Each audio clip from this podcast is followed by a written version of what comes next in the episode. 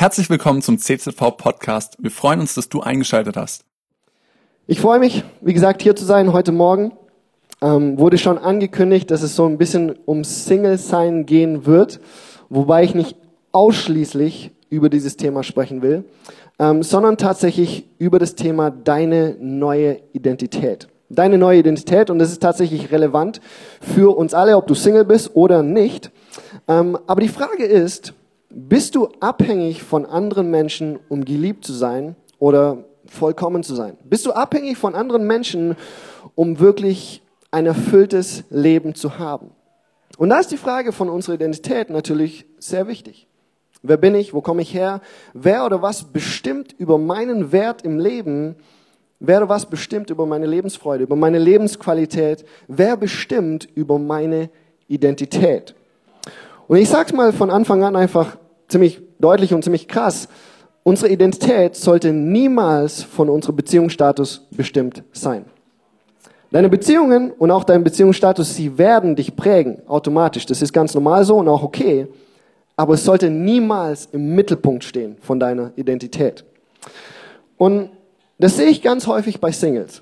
Dass ähm, man sagt es zwar nicht auf der Art und Weise, aber manchmal lebt es so. Und zwar, wenn jemand zu dir kommt und fragt, hey, wie bist du? Erzähl mal ein bisschen von dir. Da kommt wahrscheinlich nicht die Antwort, wie ich heute Morgen gemacht habe, hi, ich bin Johnny, ich bin Single. So antwortet man nicht, okay? Ich bin Johnny und meine Identität ist, ich bin Single. Sagt man nicht. Hoffe ich zumindest nicht. Ähm, aber manchmal lebt man es so. Man sagt es nicht, aber manchmal lebt man so, als ob es tatsächlich so wäre.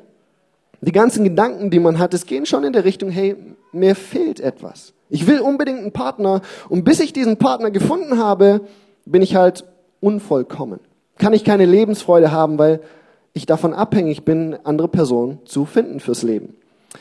Und das ist natürlich eine ganz große Verallgemeinerung. Ich meine, nicht jedem Single wird es so gehen, aber ich glaube, die allermeisten kennen Zeiten, wo man vielleicht ein bisschen bedrückt ist, sage ich mal, weil man eben noch keinen Partner gefunden hat. Und manche gehen noch weiter und fangen an, sich selbst Vorwürfe zu machen und sagen, okay, ich bin Single, warum ist es so? Ich bin schuld daran. Ich bin einfach nicht wertvoll genug. Ich bin einfach nicht gut genug, um jemanden zu finden. Und ich sag's mal so, ich glaube, es ist absolut normal, dass ein Mensch das Verlangen hat, jemanden zu finden. Gott hat uns so geschaffen. Gott wollte schon von Anfang an die Verbindung zwischen Mann und Frau. Das wollte er. Und deswegen ist es gut, wenn du das Verlangen hast, einen Partner zu finden fürs Leben. Einen Ehemann, eine Ehefrau. Das ist gut und gesund. Und deswegen mach dich auf die Suche. Hey, trau dich, okay?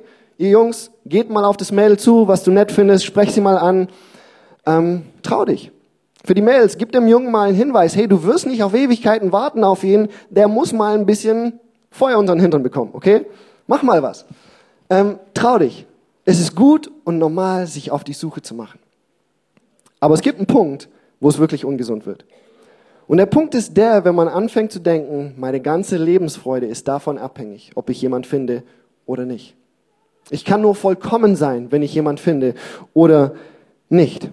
Und der Punkt ist erreicht, wenn man anfängt, sich selbst Vorwürfe zu machen, hey, ich bin schuld daran. Ich bin einfach nicht wertvoll genug, um jemand zu finden oder geliebt zu sein.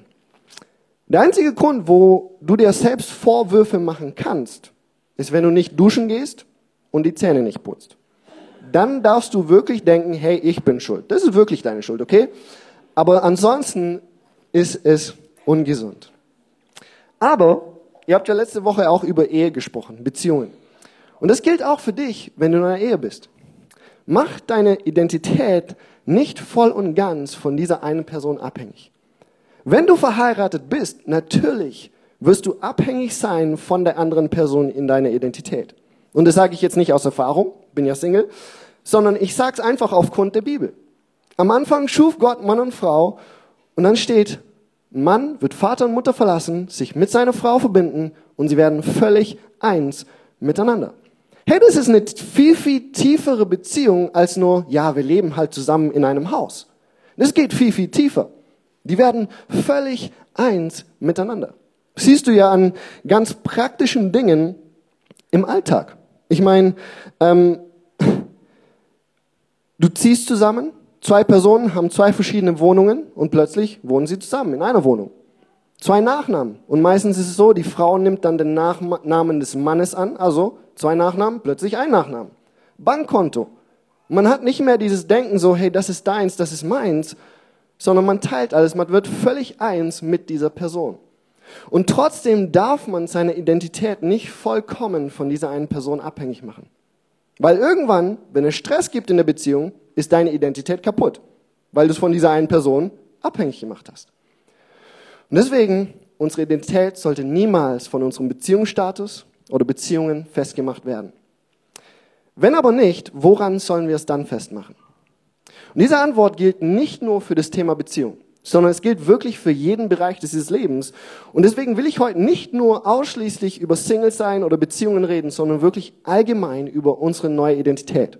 Und das wird dann automatisch Auswirkungen haben auf unseren Beziehungen. Woran sollen wir unsere Identität festmachen? Wenn ein Christ die Antwort nicht weiß, kommt immer, Jesus ist immer die Antwort, oder? Das stimmt. Wenn du das Matheproblem nicht weißt in der Schule und auf einer christlichen Schule bist, kannst du Jesus hinschreiben, hey, die können dir keine Minuspunkte deswegen geben, oder? Wenn es eine christliche Schule ist. Jesus ist immer richtig. Aber hier liegt es nicht daran, dass wir keine andere Antwort kennen, sondern hier liegt es daran, Jesus ist einfach die richtige Antwort. Jesus ist einfach die richtige Antwort. Unsere Identität sollte voll und ganz von Jesus bestimmt sein. Identität ist ja das, was dich zu dich macht. Deine Persönlichkeit, deine Charakter, wer du bist in deiner Person. Und viele Dinge in diesem Leben werden dich prägen. Deine Herkunft, dein Name, deine Beziehungen, mit wem du dich identifizierst, was andere über dich sagen. Aber Jesus muss immer das Bestimmende in deiner Identität sein. Und ich will jetzt einfach die biblische Grundlage legen. Was ist denn überhaupt unsere Identität in Jesus? Was ist es denn? Und ich werde heute ganz bewusst versuchen, den Begriff Beziehung mit Jesus zu vermeiden, sondern eher von Vereinigung, Verbindung oder Einswerden mit Jesus sprechen. Weil jedes Mal, wenn wir von Beziehung mit Jesus reden, denken wir, okay, Beziehung mit Jesus heißt, muss Bibel lesen und beten. Und das ist irgendwie richtig, das stimmt, aber das ist sehr vereinfacht. Und deswegen werde ich heute ganz bewusst von Vereinigung, von Einswerden mit Jesus reden. Darum geht es, dass du eins wirst mit ihm in jedem Bereich deines Lebens. Man kann dieses Einswerden mit Jesus ein bisschen mit einer Ehe vergleichen. Hatten wir schon ein bisschen davon, Mann wird Vater und Mutter verlassen und wird völlig eins mit seiner Frau. Wir hatten das schon an diesen ganz praktischen Beispielen. Nachname wird eins, Bankkonto wird eins, Haus wird eins und so weiter. Und genau das Gleiche gilt für, für unsere Beziehung mit Jesus. Es geht darum, dass du völlig eins wirst mit Jesus. Das ist viel tiefer als nur Beziehung, Bibel lesen und beten. Es geht darum, dass sein Leben dein Leben vollkommen durchdringt. Und was dieses Thema angeht, ich glaube, dass es ein sehr mystisches Thema ist. Ich weiß, man muss aufpassen mit so einem Begriff in der Predigt, mystisch. Da denken die ganzen Leute, okay, worauf lasse ich mich jetzt ein? Ähm, aber es ist mystisch in dem Sinne, es ist ein bisschen verborgen. Es ist ein bisschen geheimnisvoll. Etwas, was du nicht voll und ganz mit deinem Verstand verstehen kannst. Und das Problem dabei ist, du musst trotzdem in dieser Realität leben. Okay? Herausforderung für heute Morgen, ein Thema erklären, was du nicht verstehen kannst und Leute dazu kriegen, dass sie das leben. Wir kriegen das hin. Ähm, und dazu schauen wir uns einfach einen Text an von Kolosser Kapitel 3, 1 bis 4. Seid ihr nun mit Christus auferweckt, so strebt nach dem, was oben ist, wo Christus zur Rechten Gottes sitzt. Richtet euren Sinn auf das, was oben ist, nicht auf das Irdische. Denn ihr seid gestorben und euer Leben ist mit Christus verborgen in Gott. Wenn Christus unser Leben offenbar wird, dann werdet auch ihr mit ihm offenbar werden in Herrlichkeit. Ich will also aus diesem Text einfach ein paar Dinge rausnehmen, die so die Grundlage bilden von, diesem, von dieser Verbindung mit Jesus. Das allererste, was da steht, ist, ihr seid mit Christus gestorben oder beziehungsweise erstmal, ihr seid mit Christus auferweckt. Und das finde ich schon mal eine spannende Aussage, weil für Paulus war die Auferstehung etwas, was noch kommen wird. Die Auferstehung, wenn Jesus wiederkommt, dann erst kommt die Auferstehung. Und ich hoffe, davon gehen wir alle aus. Es sei denn, jemand denkt hier, er ist schon auferstanden. Dann komm auf mich zu nach dem Gottesdienst, wir klären das noch. Ähm, vielleicht nicht schlecht. Aber das war was Zukünftiges. Es kommt noch. Aber hier in diesem Vers geht Paulus davon aus, dass es in gewisser Weise schon passiert ist. Ihr seid mit Christus auferweckt. Das heißt, wir Christen leben in der Realität der Auferstehung. Wir sind hier und jetzt schon auferweckt zum neuen Leben. Wir haben hier und jetzt schon eine neue Identität in Christus. Bevor wir das weiter anschauen, bringe ich noch eine Sache mit rein. Und zwar, um auferweckt zu werden, musst du erst sterben. Das ist das Problematische daran. Du musst erst sterben. Und deswegen sagt Paulus genau das. Du bist mit Christus gestorben, dann bist du mit Christus begraben und dann erst bist du mit Christus auferstanden. Alle Voraussetzungen, um auferweckt zu werden, sind da. Du bist tot, du bist begraben, also kannst du jetzt auch auferweckt werden. Und diese drei Dinge, sie bilden die Grundlage von dem, was es bedeutet, mit Christus eins zu werden. Und was wichtig ist, ist eben das, was in Fett angemalt ist. Du bist mit Christus gestorben, mit ihm begraben und mit ihm auferstanden. Okay, wir Christen, wir wissen ja, der Tod und die Auferstehung Jesu, das ist relevant für mich. Hoffe ich zumindest, dass wir das wissen, okay? Durch den Tod Jesu, er hat unser Gericht getragen. Durch ihn können wir wieder zu Gott kommen, Gemeinschaft mit ihm haben, uns auf die Ewigkeit mit ihm freuen. Wir wissen durch seine Auferstehung, so werde auch ich eines Tages auferstehen. Hey, diese Dinge sind relevant für uns. Das ist der zentrale Punkt unseres Glaubens. Aber ich glaube, diese Stelle zeigt uns, hey, wir sind ein bisschen näher an dem Tod und Auferstehung Jesu, als wir manches Mal denken. Wenn jemand an Jesus glaubt, kommt der Heilige Geist und erweckt uns zum neuen Leben. Er verbindet uns mit Jesus. Und diese Verbindung mit Jesus, sie ist so stark, dass Paulus sogar sagen kann in Galater 2, ich bin mit Christus gekreuzigt. Das heißt, als Jesus am Kreuz gestorben ist, da bist du gestorben. Und als er auferstanden ist, da bist du auferstanden. Da kann mir keiner sagen, dass das nicht mystisch ist. Okay, das ist etwas, was wir nicht ganz verstehen können. Wie passiert das jetzt? Das können wir nicht begreifen. Natürlich machen wir keine Zeitreise. Wir reisen nicht zurück 2000 Jahre. Und trotzdem macht die Bibel, glaube ich, deutlich, hey, du bist so stark mit Jesus verbunden, dass du direkt mit seinem Tod und seiner Auferstehung verbunden bist. Diese Vereinigung mit Jesus zeigt uns, dass alles, was er für dich getan hat, direkt für dich gilt. Sein perfektes, sündloses Leben. Hey, das gilt für dich. Sein Tod am Kreuz, das gilt für dich. Seine Auferstehung, sein Sieg über Sünde und Tod, seine Verherrlichung, das gilt für dich. Du bist verbunden mit diesen Dingen, weil du mit Jesus verbunden bist. Und diese Tatsache, dass Jesus sich mit dir verbindet, es entscheidet über deine Identität. Er entscheidet letzten Endes, wer du bist. Er entscheidet, was der Wert deines Lebens ist. Er entscheidet über den Sinn deines Lebens. Wisst ihr, die Tatsache, dass Jesus sich eins machen würde mit uns Menschen, ist schon eine krasse, krasse Realität, finde ich. Weil ich glaube, wir unterschätzen manches Mal die, die Ernsthaftigkeit von unserer Sünde. Ich meine, wir denken oft, Sünde sind die einzelnen Dinge, die wir tun. Und deswegen ist Sünde ja auch gar nicht schlimm. Ich meine, hab eine kleine Lüge erzählt. Ach komm, das ist doch gar nicht so schlimm, das ist nur eine kleine Lüge. Warum übertreibt Gott immer so? Nur eine kleine Lüge. Hey, Sünde ist doch eigentlich gar nicht so schlimm. Das Problem, glaube ich, ist tatsächlich nicht diese eine kleine Lüge. Das Problem ist das, was hinter dieser kleinen Lüge steckt. Was hinter jeder einzelnen Sünde tatsächlich steckt. Was war denn die erste Sünde im Garten Eden?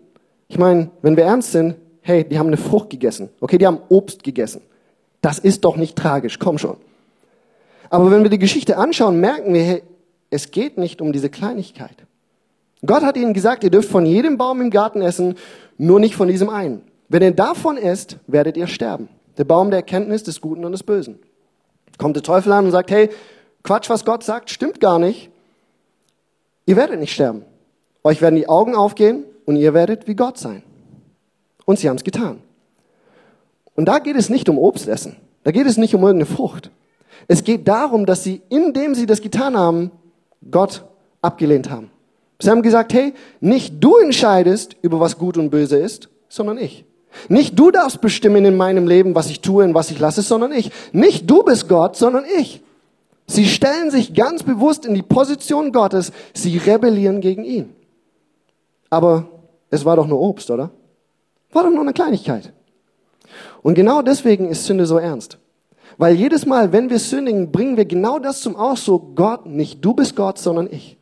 Ich rebelliere ganz bewusst gegen dich, egal wie klein wir denken, diese Sünde ist. Das kommt jedes Mal zum Ausdruck, Gott, ich will dich nicht, ich lehne dich ab, ich bin Herr in meinem Leben und nicht du. Wisst ihr, trotz all dem, trotz der Tatsache, dass wir gegen Gott rebellieren, dass wir eigentlich seine Feinde sind, Trotzdem sagt Gott, ich liebe dich so sehr, dass ich mich verbinden will mit dir für alle Ewigkeit und dafür gebe ich alles. Dafür gebe ich meinen einzigen Sohn, dass er für dich stirbt, dein Gericht trägt, deine Sünde trägt, damit ich eins werden kann mit dir für die Ewigkeit. Das ist die Liebe Gottes, die bewiesen wurde. Hey, das ist nicht, das ist nicht theoretische Liebe. Das ist nicht ein WhatsApp mit Herz, sondern das ist die bewiesene Liebe Gottes für dich. In Römer 5, Vers 8 steht es so, Gott dagegen beweist uns seine große Liebe dadurch, dass er Christus sandte, damit dieser für uns sterben sollte, als wir noch Sünder waren. Herr, als wir noch mitten in unserer Rebellion standen gegen Gott, sagt Gott, ich liebe dich. Ich will dich retten. Ich will dich eins machen mit mir. Und wenn das dir nicht zeigt, dass Gott dich liebt und dich annimmt, dann weiß ich nicht, was es tun wird. Die Tatsache, dass Jesus sich geopfert hat, um eins zu werden mit dir, das ist der Beweis seiner Liebe. Also diese Vereinigung mit Jesus, es gründet sich auf die Tatsache, dass Jesus dich liebt und sein Leben für dich gab. Das ist die Grundlage, das ist das, worauf es aufbaut. Aber wer zu Jesus kommt, an ihn glaubt, der wird mit Jesus verbunden. Und diese Verbindung eröffnet für uns dieses neue Leben, diese neue Realität, diese neue Identität. Ich will noch ganz kurz zwei Sachen aus diesem Text rausziehen, die deutlich, noch ein bisschen deutlicher machen, was diese Verbindung mit Jesus ist. Das ist Vers 3 und Vers 4. Unser Leben ist mit Christus verborgen in Gott. Und wenn Christus unser Leben offenbar wird, dann werdet auch ihr mit ihm offenbar werden in Herrlichkeit. Wenn wir diese Sachen hinzufügen zu dem, was wir bisher hatten, haben wir die wahre Stellung oder der wahre Status von einem Christen. Du bist mit Christus gestorben, mit ihm begraben, mit ihm auferstanden zum neuen Leben und du wirst mit ihm verherrlicht werden. Es gibt einen theologischen Fachbegriff und ich versuche eigentlich theologische Begriffe aus einer Predigt rauszuhalten. Heute breche ich meine Regel und tue es trotzdem, weil ich diesen Begriff sehr, sehr hilfreich finde für tatsächlich alle Christen, weil es ziemlich viel erklärt, was wir im Neuen Testament finden. Und das heißt, die schon jetzt und noch nicht Spannung, okay? Schon jetzt und noch nicht. Und ich erkläre es einfach mal anhand von diesem Bild hier. Es ist etwas, was schon jetzt passiert ist, was schon jetzt Realität ist, was aber doch noch nicht im vollen Ausmaß da ist, wie es eines Tages sein wird. Okay, also schon jetzt passiert, jetzt Realität und doch noch nicht ganz. Und wenn Jesus wiederkommt, wird es vollendet. Und das siehst du fast in jedem Thema des Neuen Testamentes. Unsere Gerechtigkeit, unsere Heiligung, unsere Auferstehung und all diese Dinge. Was dieses Thema angeht, hey, du bist jetzt schon auferweckt zum neuen Leben. Du hast hier und jetzt schon ein neues Leben in Christus. Und doch bist du noch nicht auferstanden, endgültig. Und du bist auch noch nicht perfekt, wir machen immer noch Fehler. Das wird aber eines Tages endgültig vollendet wenn Jesus wieder kommt. Aber worum es mir hier geht, ist dieses schon jetzt und noch nicht eben. Und zwar hier und jetzt, sagt Paulus an anderer Stelle, wer in Christus ist, ist eine neue Schöpfung.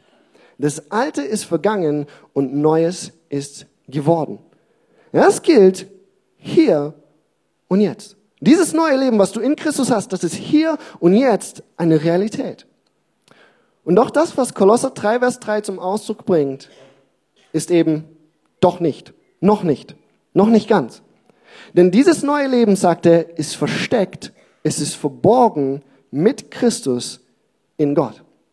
Das heißt, hier und jetzt schon Realität, aber es ist noch nicht ganz sichtbar in jedem Aspekt, in jeder Hinsicht.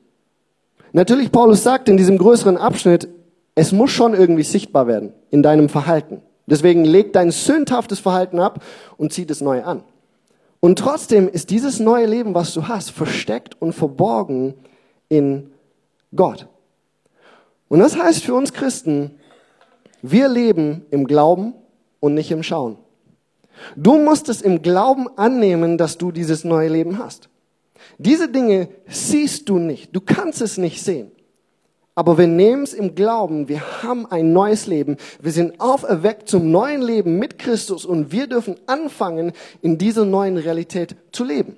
Auch wenn wir es noch nicht sehen. Hier sind einfach ein paar Dinge, die für dich gelten. Du bist gerecht vor Gott.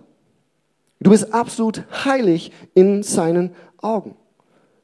Du bist Kind Gottes, du bist angenommen, geliebt, du hast ein neues Leben und eines Tages wirst du mit Jesus verherrlicht werden. Ja, all diese Dinge sehen wir nicht. Oder hast du einen Anruf vom Engel Gabriel bekommen? Hey, Johnny, wollte dir nur Bescheid geben, du bist wirklich gerecht. Danke für dein Vertrauen auf Christus. Wir haben diesen Anruf nicht bekommen, oder? Wir sehen es nicht, wir haben keine tastbaren Beweise für diese Realitäten und doch nehmen wir sie im Glauben, weil wir mit Christus eins geworden sind. Mehr noch, weil du mit ihm verbunden bist, hast du die Kraft und die Fähigkeit, die Sünde in deinem Leben zu bekämpfen. Und ich glaube, das ist der Schlüssel zu einem heiliges Leben. Das ist der Schlüssel. Zu erkennen, dass du mit dem lebendigen Gott verbunden bist und dass er dir die Kraft und Fähigkeit gibt, ein heiliges Leben zu leben. Das kannst du. Mit Jesus hast du die Kraft, andere Menschen zu dienen. Die Botschaft von Jesus weiterzugeben anderen Menschen. All diese Dinge sehen wir nicht und doch leben wir in dieser neuen Realität. Das ist alles wahr wegen unserer Verbindung zu Jesus. Wisst ihr, das ist jetzt ganz allgemein. Aber all diese Dinge gelten auch für unsere Beziehungen. Hey, mach deine Identität nicht von deinen Beziehungen abhängig, sondern lass es von Jesus abhängig sein. Lass ihn dir diesen Wert geben, den du suchst im Leben. Lass deine Freude im Leben, deine Erfüllung im Leben von ihm kommen, denn er ist der Einzige, der das wirklich erfüllen kann. Aber dann kommt der letzte Teil eben, Vers 4. Wenn Christus unser Leben offenbar wird, dann werdet auch ihr offenbar werden mit ihm in Herrlichkeit. Also unser Leben ist nicht nur mit Christus verborgen in Gott, sondern er ist unser Leben. Er ist die Quelle von diesem neuen Leben, was wir in ihm haben. Das war eben dieses schon jetzt und noch nicht. Es ist jetzt noch versteckt und verborgen in Gott, aber eines Tages, wenn er wiederkommt, wird dieses neue Leben, deine wahre Identität vollkommen sichtbar werden. Und Paulus zieht so ein paar Schlussfolgerungen jetzt. Er sagt, weil ihr mit Christus gestorben und auferweckt worden seid, deswegen strebt nach dem, was oben ist. Wo Christus zur Rechten Gottes sitzt, richtet euer Sinn auf das, was oben ist und nicht auf das Irdische. In anderen Worten, deine Identität ist nicht abhängig oder bestimmt durch dieses Irdische, sondern durch das Himmlische. Das ist dein wahres Leben. Das ist deine wahre Identität in Christus. Davon ist es abhängig. Richtet euer Sinn auf das Himmlische. Heißt nicht, dass du den ganzen Tag mit Nacken nach oben laufen musst. Ist nicht gut für den Nacken. Ähm, aber es bedeutet, richtet euer Gedanken, richtet euer Verhalten auf euer wahres Leben, auf eure wahre Identität. Richtet euer Blick auf Christus, der das bestimmt. Also zum, um zusammenzufassen, was wir bisher hatten mit Christus, gestorben, begraben, auferstanden. Eines Tages wird es vollkommen sichtbar werden. Aber wir haben hier und jetzt ein neues Leben und Identität in ihm. Und jetzt kommt der Teil, wo Paulus sagt, fangt an, so zu leben. Wir wollen ganz schnell die nächsten Verse anschauen. Und zwar Vers 5 bis 17. Okay, das sind ziemlich viele Verse. Wenn du denkst, oh, wie lang wird denn die Predigt heute gehen? Wir hatten erst vier Verse und jetzt will er noch 13 machen. Hilfe. Ähm, keine Angst, wir überfliegen die. Das, was wir bisher hatten, ist die Grundlage. Das ist die Grundlage und es erklärt alles andere und deswegen kann man auch ziemlich schnell da durchgehen, weil es selbsterklärend ist. In den nächsten Versen sagt Paulus Folgendes. Weil wir eins geworden mit Christus, sollen wir den alten Menschen töten oder ablegen, Vers 5 bis 11, Und Vers 12 bis 17 sagt er, zieht den neuen Menschen an. Vers 5, darum tötet das, was irdisch ist an euch. Also Schlussfolgerung. Weil ihr mit Christus verbunden seid, ein neues Leben habt in ihm, deswegen tötet den alten Menschen und zieht den neuen Menschen an. Ihr habt ein neues Leben, fangt an, so zu leben. Und er nennt einfach ein paar Sachen, die zu diesem alten Leben dazugehören. Zum Beispiel Unzucht, Unreinheit, Leidenschaft, böse Begierde, Habsucht, Zorn, Wut, Bosheit, Lästerung und so weiter, all diese Dinge. Ist natürlich keine ausführliche Liste von dem, was Sünde ist, aber sind einfach ein paar Beispiele, die zu diesem alten Leben dazugehören. Und was sagt es, sollen wir damit tun? Erstens, tötet es und zweitens, legt es ab. Und schon alleine die Tatsache, dass Paulus sagt, tötet es, zeigt uns, er meint es ernst. Der sagt nicht, also wenn ihr mal ein paar Minuten Zeit habt und es euch wirklich nichts ausmacht, könntet ihr euch vielleicht überlegen, wenn es nicht zu viel für euch wird, dass ihr damit aufhört, vielleicht aber nur, wenn es euch nichts ausmacht. Das sagt er nicht. Er ist klipp und klar, er sagt, tötet es. Macht einen radikalen Schnitt mit deinem alten Leben. Du hast ein neues Leben in Christus. Macht einen radikalen Schnitt, gebt alles, um für und mit Christus zu leben. Ich finde es aber interessant zu sehen, er sagt nicht, weil ihr ein neues Leben habt, habt ihr schon damit aufgehört. Sondern er sagt, ihr habt ein neues Leben, aber ihr müsst noch damit aufhören. Er sagt im Prinzip, lebe, was du bist. Das ist alles, was er sagt. Er sagt, lebe, was du bist. Du bist ein neuer Mensch, deswegen lebst du. Und im nächsten Abschnitt, Vers 12 bis 17, geht es darum, den neuen Menschen anzuziehen. Vers 12, bekleidet euch also als Erwählte Gottes, Heilige und Geliebte.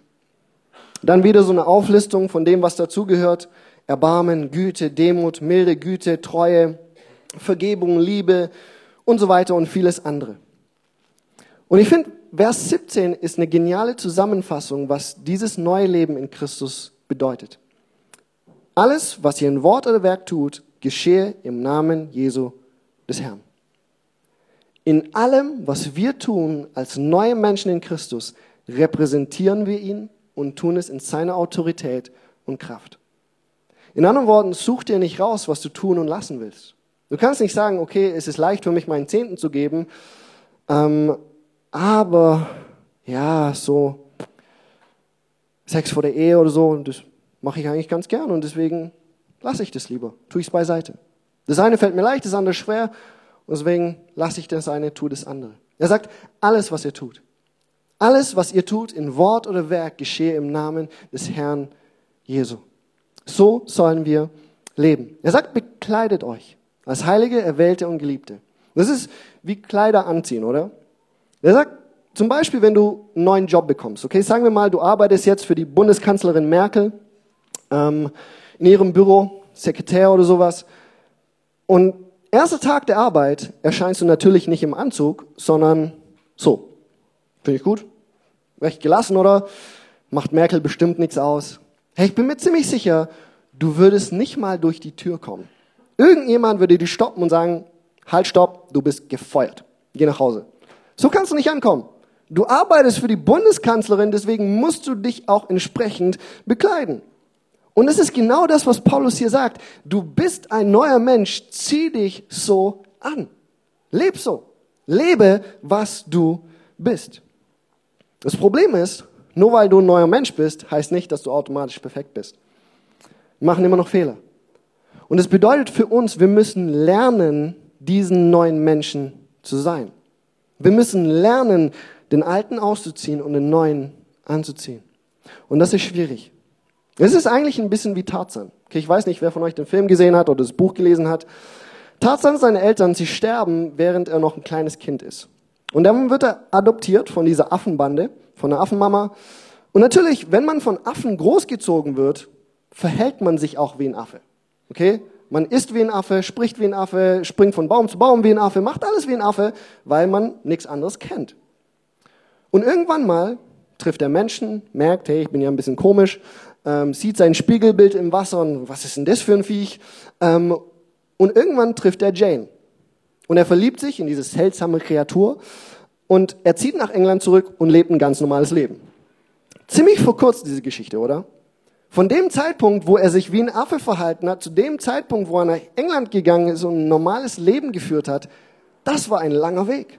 Das war ein langer Prozess, wo er lernen musste, das zu sein, was er so oder so schon war. Er war die ganze Zeit schon ein Mensch, da war keine Frage, hat sich aber nicht so verhalten. Und jetzt muss er Schritt für Schritt diesen langsamen, nervigen Prozess gehen. Was bedeutet es, Mensch zu sein? Muss lernen zu essen wie ein Menschen, zu gehen wie ein Menschen, lernen, dass Menschen nicht von Baum zu Baum springen. Er musste lernen, das zu sein, was er so oder so schon war. Und das ist genau das, was Paulus hier sagt. Du bist ein neuer Mensch, du hast eine neue Identität in Christus. Deswegen darfst du jetzt anfangen, so zu leben.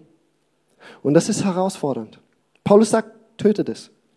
Töten ist nicht etwas, was schon allein vom Begriff her zeigt, es ist nicht angenehm. Es wird dich Kraft kosten. Die Kraft kosten, jeden Tag aufzustehen. Nein zu sagen zur Sünde. Und nicht nur aufzustehen, sondern den ganzen Alltag hindurch. Nein zu sagen zur Sünde, zum alten Verhalten. Ja zu sagen zu deinem Leben mit Gott. Hey, das kostet Kraft und Mühe. Und dann fällst du zum zwanzigsten Mal in der gleichen Sünde und du denkst, hey, was für ein Depp bin ich denn? Das würde ich nie hinkriegen.